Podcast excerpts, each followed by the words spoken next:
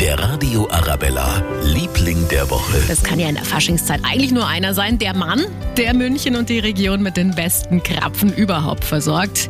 Bäckermeister Heinrich Traublinger von der Bäckerei Traublinger. Sein Motto, bei Krapfen bloß keine Zurückhaltung. Von der Seite her muss ich sagen, braucht keiner, wirklich überhaupt keiner ein schlechtes Gewissen haben.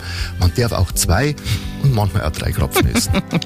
Ja, ob jetzt mit Eierlikör oder Tiramisu-Geschmack, ja, oder ganz klassisch mit Marmelade. Er hat sie alle. Ja, und falls Sie auch mal kosten wollen, dann einfach anmelden für unseren Krapfen-Express. Der ist kommende Woche unterwegs.